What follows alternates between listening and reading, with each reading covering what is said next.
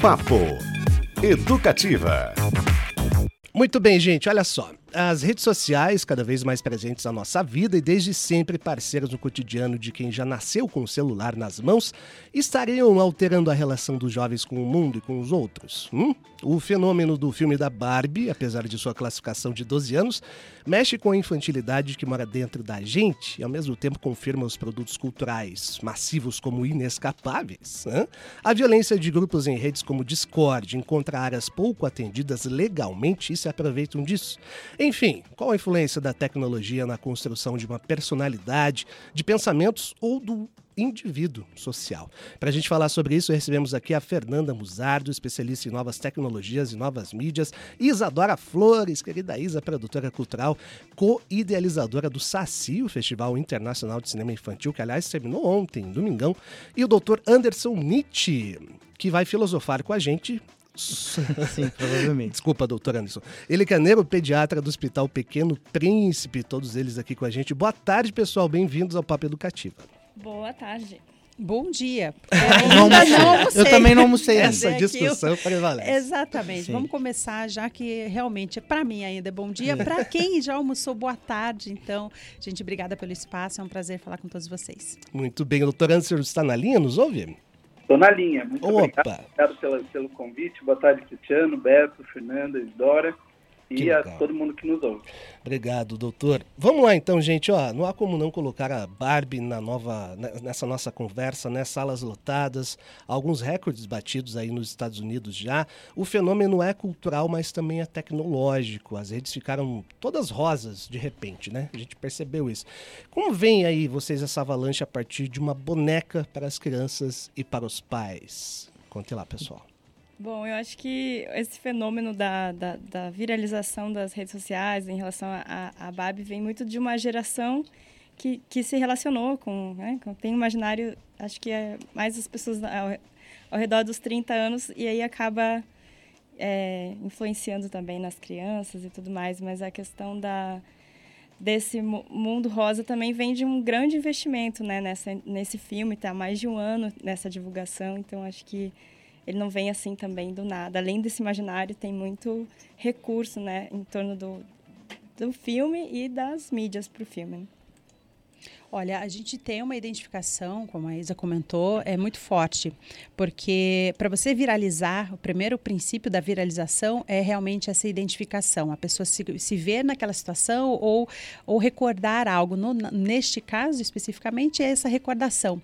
Então, a gente vê muitos pais. Por que, que a gente viu tantos adultos vestidos de rosa em cinema, mercado, em todos os lugares? Porque há uma identificação. Primeiro, porque é um produto, é um, é um assunto que é da temática de várias gerações que foi passando de geração para geração.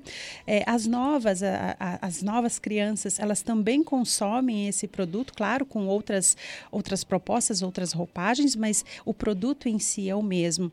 E aí trouxe é, todo um, um apelo emocional e afetivo, trazer essa questão da, da, das gerações, trazer é, essa, esse reconhecimento em, nessas situações. E eu acho que a grande, o grande movimento foi justamente trazer um personagem histórico de diversas é, faixas né, que, que, se comportam ali, mas com uma proposta atual, com uma temática atual. E usou muito bem a internet, as redes sociais e seu, todos os seus recursos para movimentar de fato. Como a, como a Isa mesmo disse, não foi de agora, de agora é esse estrondo né, nessas últimas duas, três semanas que a gente viu, porque há de fato uma estratégia mais intensa. Mas, para quem é mais ativo nas redes sociais, com certeza, no começo deste ano já viu alguns filtros da Barbie, é, com qual das Barbies você se parece, é, para os filtros para os homens também, será que ele também, se aplicar um filtro, ele fica parecido com Kim? Então, tem, tem vários recursos digitais que foram utilizados até como uma ideia de, de propagação, de para intensificar ainda mais essa viralidade. Então, a gente viu uma intensidade nas últimas três semanas, mas, na verdade, isso foi uma construção muito bem estruturada, muito bem elaborada e com muito recurso financeiro financeiro aplicado, até porque são produções é, internacionais, enfim, de grandes estúdios, então não, não deveria ser diferente. E aí junta, né, o apelo emocional, o reconhecimento, a, a identificação naquele cenário, traz uma pauta super em alta com relação à mulher, a mulher sendo uma, uma protagonista, e daí, claro, usa os recursos tecnológicos. Tinha como dar errado? Sempre tem. Mas que ele cumpriu, foi fazendo um checkzinho em todos os elementos, com certeza ele foi. Eu queria colocar o doutor Anderson nessa conversa. Doutor Beto Pacheco falando aqui, tudo bem? Tudo bem, Beto. Maravilha.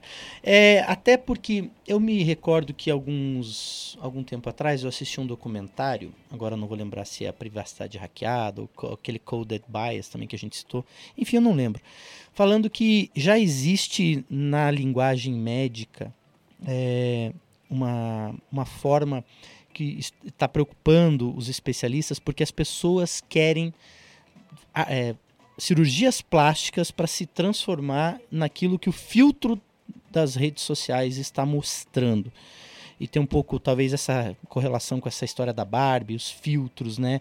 É um, uma, uma idealização de, de figuras, de formas né, físicas inalcançáveis, podemos dizer assim. Como que isso funciona? O senhor tem percebido isso entre os seus pares, conversando? Como que tem, tem, isso tem chegado até o meio médico? É, eu não tenho percebido tanto é, uma preocupação com, pelo menos na minha população, né, que são crianças, de a criança querer mudar a forma do seu corpo uhum. para poder parecer o seu personagem e tal.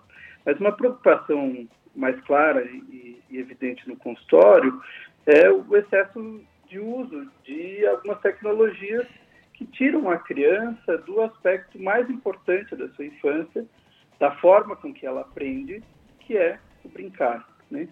É, é interessante esse fenômeno porque a gente veio de uma boneca, né? É, uhum. que é um brinquedo fantástico, é um brinquedo de muita produção de é, é para a própria criança, né? Ela pode criar novos ambientes, essa criança, essa boneca pode cozinhar, ela pode andar de carro, ela pode viver uma vida imaginária, é, uma brincadeira muito lúdica e bastante concreta e imaginativa. Uhum. E a gente entra com esse fenômeno dentro da, das telas, né? O entrar dentro das telas e brincar no virtual apesar de ser um fenômeno atual, a neurociência tem mostrado alguns prejuízos para o desenvolvimento da criança, especialmente as crianças menores. As crianças pequenas, aí abaixo de 5 anos de idade, na fase de pré-escola, elas precisam de uma relação com o concreto, uma relação muito íntima com o afeto, com o toque, o cheiro, a textura, uh, o imaginar, brincar que não é possível no, no mundo virtual, né? Então, essa é a preocupação essencial na infância, é o excesso do uso de telas, aqui tela como um, um sinônimo de tecnologias, né, é, virtuais, deixando a criança passando passar menos tempo no, com o uso do, da brincadeira concreta, da brincadeira lúdica. Uhum. Olha, muito interessante porque uh, essa seria a minha próxima pergunta aqui, que talvez seja importante saber o que as crianças fazem quando estão conectadas, mas também é importante considerar o que elas deixam de fazer é, por passarem tanto tempo nas telas, né? Eu acho que a Isa pode até complementar, porque acho que talvez tenha sido discutido até no Festival Saci. Uma das propostas também foi, foi com que é, levar as crianças para um ambiente físico, encontrar uma questão cultural ali de também no festival, não é? É, a gente teve até uma conversa com três especialistas falando sobre a questão das telas. Até o nome era muito bom, que era Mocinhas ou Vilãs porque é, a nossa proposta do festival é trazer novos repertórios é, audiovisuais para crianças que tratem de temas é, importantes como direitos humanos, diversidade cultural, é, filmes que emocionem, que lidem com emoções, com sentimentos e, e, e, também a gente tem esse cuidado com as faixas etárias, né? justamente essa, essa fase de desenvolvimento da criança e a nossa relação com a, essa discussão em relação das telas é o papel da mediação, né? do conhecimento de quem está ali acompanhando o que está sendo assistido, quais são os temas, se é apropriado. É, e a questão dos jogos também é, acaba desenvolvendo a questão do, do vício, da ansiedade, isso muito cedo nas crianças. Então, a gente acha que a pandemia intensificou o uso das telas, né, por uma questão de distanciamento social que foi necessária, mas ao mesmo tempo é, avançou muito rápido essa, esse uso desenfreado. E também dentro de casa, né, os pais, ao usar muito tempo o celular, acabam criando um ambiente que a tela faz parte do cotidiano, né? Então, é difícil também querer limitar, sendo uhum. que a uhum. gente está o tempo todo conectado, né? Então, é uma discussão importante. Pois é, tem limite? Olha é só, é, aliás, esse papo aqui a gente podia ficar a semana inteira, né? Porque a gente vai ter assunto é, para todo gosto. Inclusive, uma das coisas que tem acontecido, e é, é, muito curioso isso, é a velocidade com que as redes ganharam né, o, a sociedade. E a velocidade com que redes aparecem e mudam de nome. Né? Hoje mesmo Twitter deixou de ser Twitter, agora é X. É X, X ou X? X, é, X. é Nossa, da Xuxa. X, mudou de nome hoje. A é Thread, né? A nova do, do Instagram. E um, uma coisa que claramente tem tem referência assim a, a forma como a gente se relaciona com as redes sociais elas funcionam é que é uma coisa de recompensa né? Você publica uma coisa você fica ali voltando para ver quem curtiu para ver quem fez o comentário para assim é, é, um, é, uma coisa quase quase aflitiva assim. E eu queria é, até que a Fernanda ou Anderson comentasse sobre isso se é uma relação quase de uma correlação vamos dizer assim de como funcionam é, a, a relação com as drogas, assim, no cérebro especificamente? Como é que isso funciona? Essa coisa do da recompensa, do precisar ter, enfim. É, vou... E como isso impacta especificamente em crianças e adolescentes. Como, né? como a gente tem a presença do, do doutor, eu vou, eu vou deixar a parte é, científica né, para ele. Mas falando aqui na, com relação aos algoritmos e os sistemas, como eles funcionam para que realmente gere essa, esse vício, né? Para que uhum. gere essa, esse, essa vontade de ficar conectado e, e consumindo cada vez mais. Não somente é, pelo teu próprio desempenho do teu conteúdo, de ver se, se você teve visualizações, teve like, essa recompensa própria, mas também desperta o interesse de bisbilhotar a vida alheia.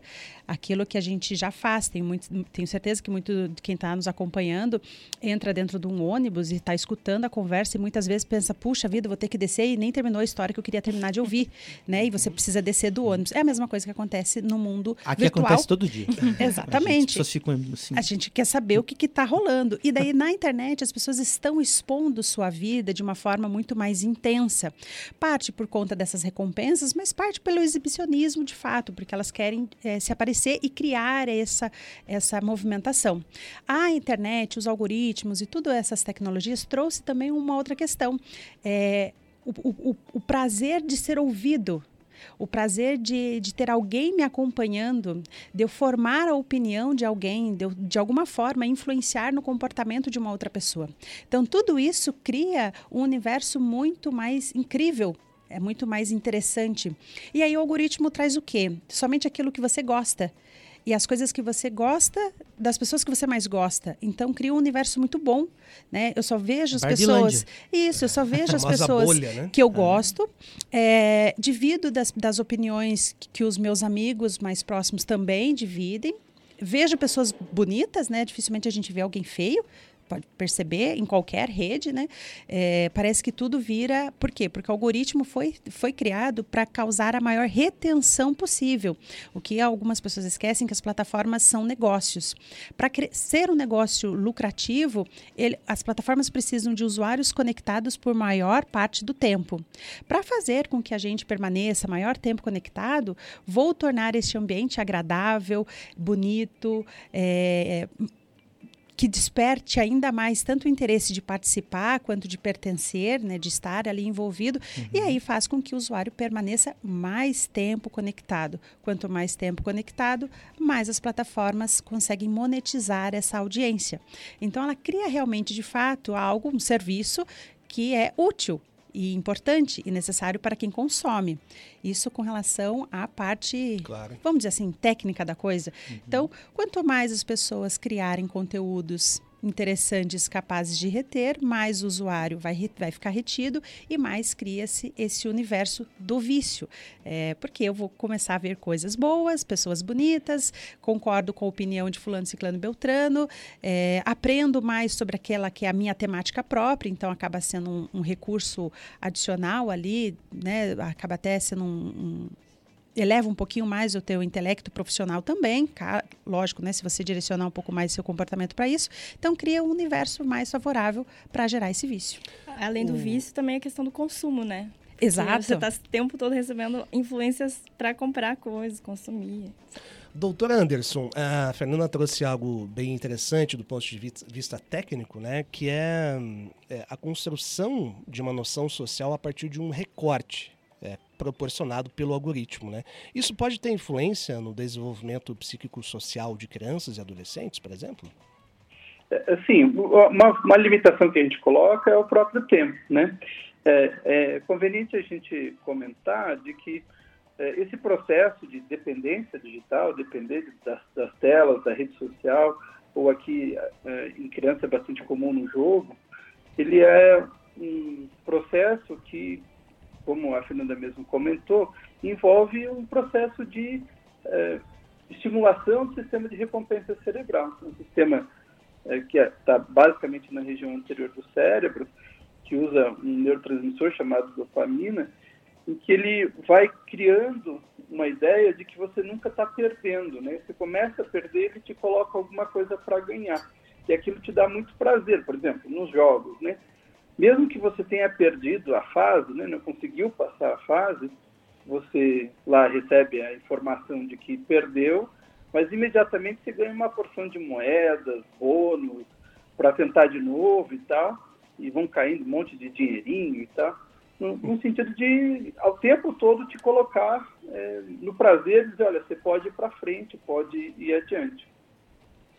É, o problema é que a gente fica viciado nisso, né? a gente adora isso, é, o, o, prazer de a toda hora estar ganhando alguma coisa, ou, ou estar vivendo alguma coisa que a gente gosta.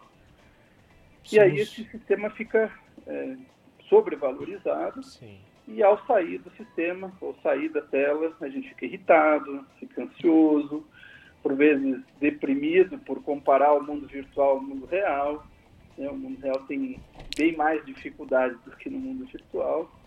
E as crianças são absolutamente suscetíveis a isso porque elas têm menos capacidade de é, é, intelectualizar, de refletir de uma forma mais organizada aquilo que está acontecendo. Né? É, alguns consensos sobre o tempo de uso de tela atualmente, são consensos da, da, das sociedades de pediatria, psiquiatria infantil, neurologia infantil, que as crianças bem pequenininhas, assim, abaixo de dois anos de idade, não deveriam ter contato nenhum com tela. Né? Deveriam passar a maior parte do tempo, o dia só tem 24 horas, não dá para fazer é, um ano de idade, dois anos de idade, duas vezes, três vezes, é só uma vez que a gente passa por essa fase na nossa vida, e esse tempo ele precisa ser utilizado com a criança sentindo a textura das coisas, o afeto do pai. Né? O pai que fica lá na, na tela também vai ter um pouco dessa dificuldade de expressar esse afeto. Então ele também tem que cuidar com, com a tela para passar o tempo com a criança. Né? O beijo, os olhares, o tato, o cheiro, o sabor, o cheiro da grama. Né? essas coisas é, fazem com que novas conexões ficam é, cerebrais ficam organizando esse cérebro para ele ficar mais maduro e aí sim mais para frente ele poder usar essa tela com alguma é, proficiência na idade aí de dois anos até uns cinco anos de idade a recomendação é perto de duas horas a uma hora por dia na fase de educação fundamental que vai ali dos seis anos até os 12, 13, em torno de duas horas, e na adolescência até três horas. Né? E na fase adulta? eu, eu queria... O menos possível, né? a gente precisa mesmo, é ter um senso crítico sobre o uso da Sim. tela. É claro que a gente precisa de um momento de diversão, e às vezes é bom estar tá, tá na tela para se divertir. O cérebro precisa daquele momento inútil, né? Como se fosse descansar, isso é, faz parte da vida, é, mas a gente tem que ter um uso bastante crítico. Eu vou dar até um depoimento aqui, Cris, da, das minha, da minha experiência com relação a isso. Aliás, dois comentários. Um, é bom lembrar, pessoal, é, que as redes sociais, como, como a Fernanda falou, é, se você, às vezes fala assim, ah, mas é tudo é gratuito, né? Eu tenho acesso a informação gratuita. Se é gratuito, é porque provavelmente o, o produto é você. É. então tem que ficar atento com isso. E outra, eu, por exemplo, sempre fui uma pessoa que li muitos livros. E eu percebi que de alguns anos para cá isso tem diminuído cada vez mais, assim. E outra coisa que também me chama muito a atenção é, às vezes eu vou assistir uma partida de futebol, um filme, daqui a pouco eu tô com o celular na mão. Dá 10, 15 minutos eu tô com o celular na mão. E aí eu perdi um pedaço daquilo que eu tô assistindo, e isso é recorrente. E por mais que eu, eu tente me controlar, a, a, volta a acontecer. Inclusive, eu queria convidar os nossos ouvintes aí a responder pelo 33317556, nosso WhatsApp, ou até nos comentários lá na nossa transmissão em vídeo no Facebook. Como é que é essa relação de vocês também com as telas e como que vocês, quem tiver criança em casa, ou netos, ou sobrinhos, enfim, como que vocês percebem essa relação atualmente é, das crianças com as telas. Tem me incomodado muito, só que como o doutor falou, eu percebo, quando você é adulto, você percebe e tenta mudar. O problema é que as crianças não têm necessariamente né, esse momento de refletir sobre isso. É, lá em casa, por exemplo, eu passei pela fase, ainda estou passando, né? Porque afinal os, o, o, o, filho ainda está em casa. É, criar duas crianças é, com tecnologia, tendo pais que há mais de 20 anos trabalham com o desenvolvimento de sistemas, né? Com softwares. Então é um desafio. Uhum grande, grande né? Grande. E assim, é, tem do, duas pessoas completamente diferentes, né? Uma menina de 18 e um menino de 14 anos, onde a gente te, cortou um dobrado maior ainda com o menino, porque pelo uso mesmo, pela, pelo momento de conexão que o Brasil também estava é, vivendo nesse, nesse, nessa fase dele de adolescência. E eu digo para pais e para quem está nos acompanhando que o que realmente faz diferença é, pegando esse gancho do Beto, não é somente uh, você se policiar de fato né? De você, puxa, eu estou aqui, eu preciso estar com o meu filho, eu preciso parar de assistir, preciso parar de ver para me dedicar a eles, mas também impor limites, assumir as rédeas, o controle daquilo que pode acontecer dentro da sua casa, dentro do seu lar. Foi muito difícil, muito complicado mesmo, não entregar um celular para uma criança com menos de 12 anos, com menos de 13 anos, não permitir que eles criassem uma rede social em, em, em, faixas que não são permitidas nas redes. É difícil de você monitorar e controlar o tipo de conteúdo que o teu filho acessa no YouTube. Você acha que falta uma regulação? Na regulação, não. Acho que falta educação de pai e mãe mesmo. É, os familiares, né? Não, não, não somente pai e mãe, mas da, da, dos responsáveis pela educação daquela criança em fazer realmente, primeiro, o ensinamento de uso tecnológico, que eu acho que ficou. É, deixado de lado, é algo bem importante. Você ensina teu filho a andar de bicicleta, mas você esquece de ensinar seu filho sobre o uso de, de um smartphone, que é algo que é muito mais perigoso, com muito mais recursos, com muito mais é, coisas que ele vai poder fazer. Então, falta um ensinamento básico mesmo. Essa hierarquia que é transmitida para a criança, quando você tem um problema no seu aparelho, você naturalmente entrega para o mais jovem consertar. Então, é como se você delegasse uma hierarquia, um poder, um conhecimento para alguém que não tem. É, ele pode, tecnicamente, trabalhar melhor melhor ali com o celular por estar mais familiarizado, mas ele não tem maturidade, ele não tem controle emocional, ele não tem estrutura é, psíquica realmente para fazer o uso, mas o pai e a mãe delega ali para ele. Quem tem é a pergunta. É, é, Hoje em dia. É, então, assim, falta realmente o, as rédeas da, da família, de quem está educando a criança. E como eu estava comentando, isso demanda muito tempo então, você controlar o que seu filho faz na, assiste no YouTube, controlar quem são os influenciadores referência do seu filho, ensinar para ele sobre não é permitido o uso das redes sociais, ensinar para ele sobre tipo de conteúdos que ele vai compartilhar e que ele não pode. Então isso demanda tempo e esforço de pais. Os mesmos pais que estão em correria, que não têm tempo para nada, que delegam a atenção e a educação da criança para uma tela, então torna o cenário muito mais complexo. Não diria que é uma regulação, e sim uma volta de controles parentais de fato. Né? Veja, as pessoas falam bastante sobre a falta de regulação ou alguma, algum método. O TikTok, por exemplo, que é uma, uma aderência maior para o público adolescente, ele fornece N recursos para ter controles parentais. Então, a partir de um determinado horário, ele não notifica mais se aquela conta é uma conta infantil. É, as notificações a partir de um determinado horário da noite, elas não, não são mais, né, não é exibido em tela. O controle parental de pais, mães. Uh, a moderação, por padrão, uma, uma conta de uma criança, ela é privada.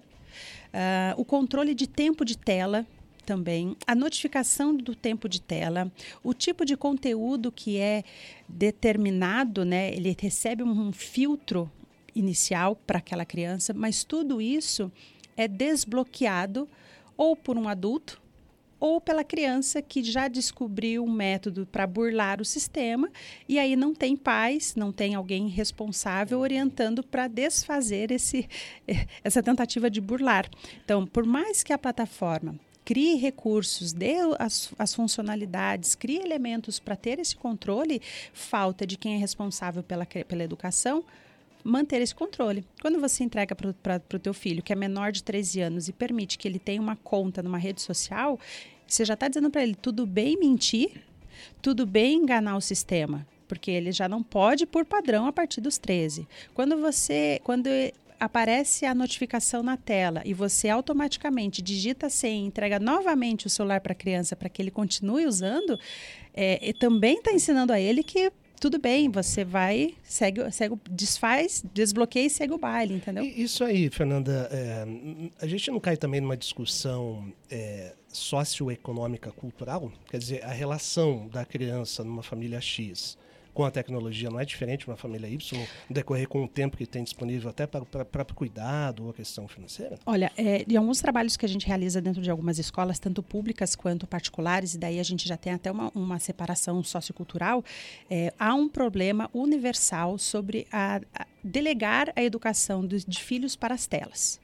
Então a mãe já está irritada, ela está sem paciência, ela está cansada, o pai não sei onde está, enfim, já não acompanha mais a criança mesmo, e aí acaba delegando. Isso independente é, da classe. É, a diferença é que um vai ter a tela quebrada e o outro vai ter o celular de última geração.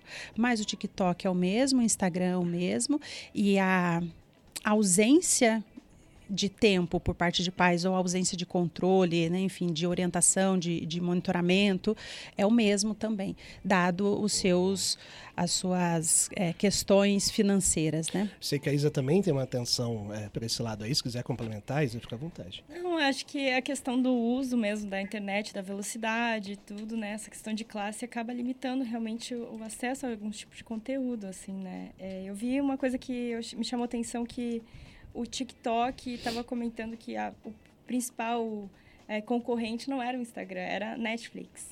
Porque eles queriam justamente que as pessoas passassem o máximo de tempo possível consumindo vídeos, né? O Netflix tem outra proposta, enfim. Mas eu acho que em relação a isso, né, eu, eu não tenho filhos, então para mim essa coisa de, né, de a visão de ah, romântica, de ah, menos tela possível, Claro que a gente tem, mas a gente entende que as mulheres né, sobreca são sobrecarregadas, tem é, muitas mães solos né, que têm a uhum. questão do trabalho e do, do dia exaustivo, então a, a, o computador, o celular acaba sendo quase um acessório de entretenimento para conseguir concluir suas tarefas diárias, né? É uma uhum. questão complexa, na verdade. Perfeito. Você que tem mensagem aí, Beto Pacheco. Vou fazer uns ver. registros aqui, Faça. várias mensagens. A Bárbara falou que. A Bárbara, que é nossa ouvinte de todo dia, falou que não estava aparecendo porque estava de férias. Ah, Poxa, Bárbara, notei Mas não pode tirar férias do Papo Educativo. Ela escuta lá no, pelo Paraná Educativo FM. É, no Spotify. No Spotify, enfim. Não, não precisa fugir.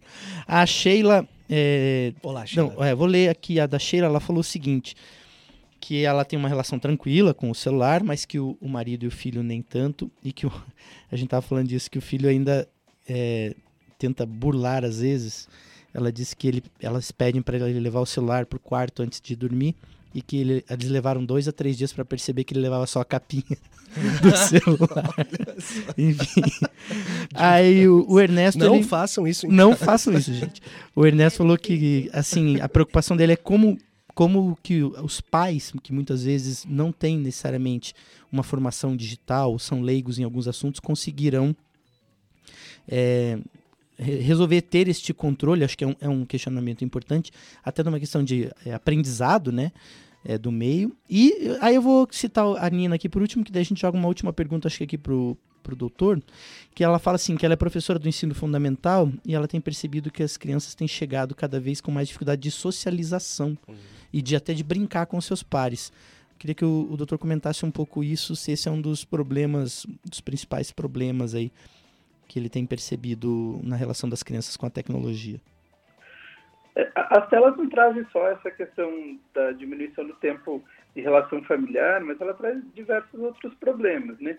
E, e, e perfeito, o que a gente tem discutido aqui é, é, um, é, uma discussão super viva, porque a gente não, não tem mais como deixar isso de lado. E ela tem muitas outras vantagens, né? É o lugar onde a gente se relaciona em outros aspectos, é é o lugar onde a gente pode aprender muita coisa, tem muita coisa boa em, em várias redes sociais, é, mas as telas trazem transtornos do sono, problemas de alimentação, o bullying, o cyberbullying, né?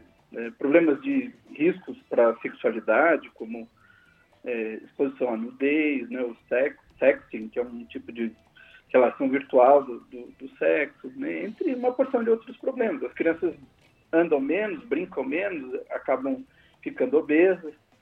É, não é incomum usar as telas durante as refeições, né? A, família liga a televisão ou cada um fica no celular enquanto come, ou dá a telinha para ele poder comer se ele não come. Isso acaba gerando obesidade, as pessoas não percebem mais o sabor do alimento e, e tentam sentir todas as questões que estão relacionadas é, com o próprio alimento ou o ritual de comer coletivamente, né? Uhum. Sentar à mesa, um olhar no outro, conversar como é que foi o que aconteceu na escola, partilhar de alguns problemas familiares, né? A gente não precisa partilhar todos os problemas dos adultos com as crianças, mas se a gente está passando por uma dificuldade financeira, ou está passando por algum problema que, é, sei lá, as férias vão ter que ser diferentes, ou, ou até mesmo uma separação, ou o que for, é, são nesses momentos que a gente consegue, aos pouquinhos, passar a mensagem, organizar as coisas, dar é, tranquilidade é, para que as crianças sigam em frente. Muito bem, assunto dos mais importantes aqui. Agradecendo então a presença da Fernanda Musardo, especialista em novas tecnologias e mídias sociais. Isadora Flores, produtora cultural e co-idealizadora do SACI, o Festival Internacional de Cinema Infantil. Terminou ontem, sucesso. 5 mil pessoas de público, foi isso, né, Isa? Foi Olha. sucesso, foi sucesso em relação à primeira edição. Demais! Que se gigante ainda mais, viu? Parabéns. Obrigada. E também com o Dr. Anderson Nietzsche, neuropediatra do Hospital Pequeno Príncipe. Assunto que dá pano para muitas mangas aí, né? Beto Pacheco online ou não. E agradecendo a tua presença, acho que um tema importante a gente sempre discutir por aqui, ouvir especialistas para ter consciência e aquele famoso bom senso sobre o uso das tecnologias. Obrigado, gente. Obrigada. Valeu. Especial o doutor Anderson que está na linha. Valeu, doutor. Obrigado, viu? Obrigado, uma grande satisfação. Obrigado pelo convite. Grande abraço. Papo Educativa.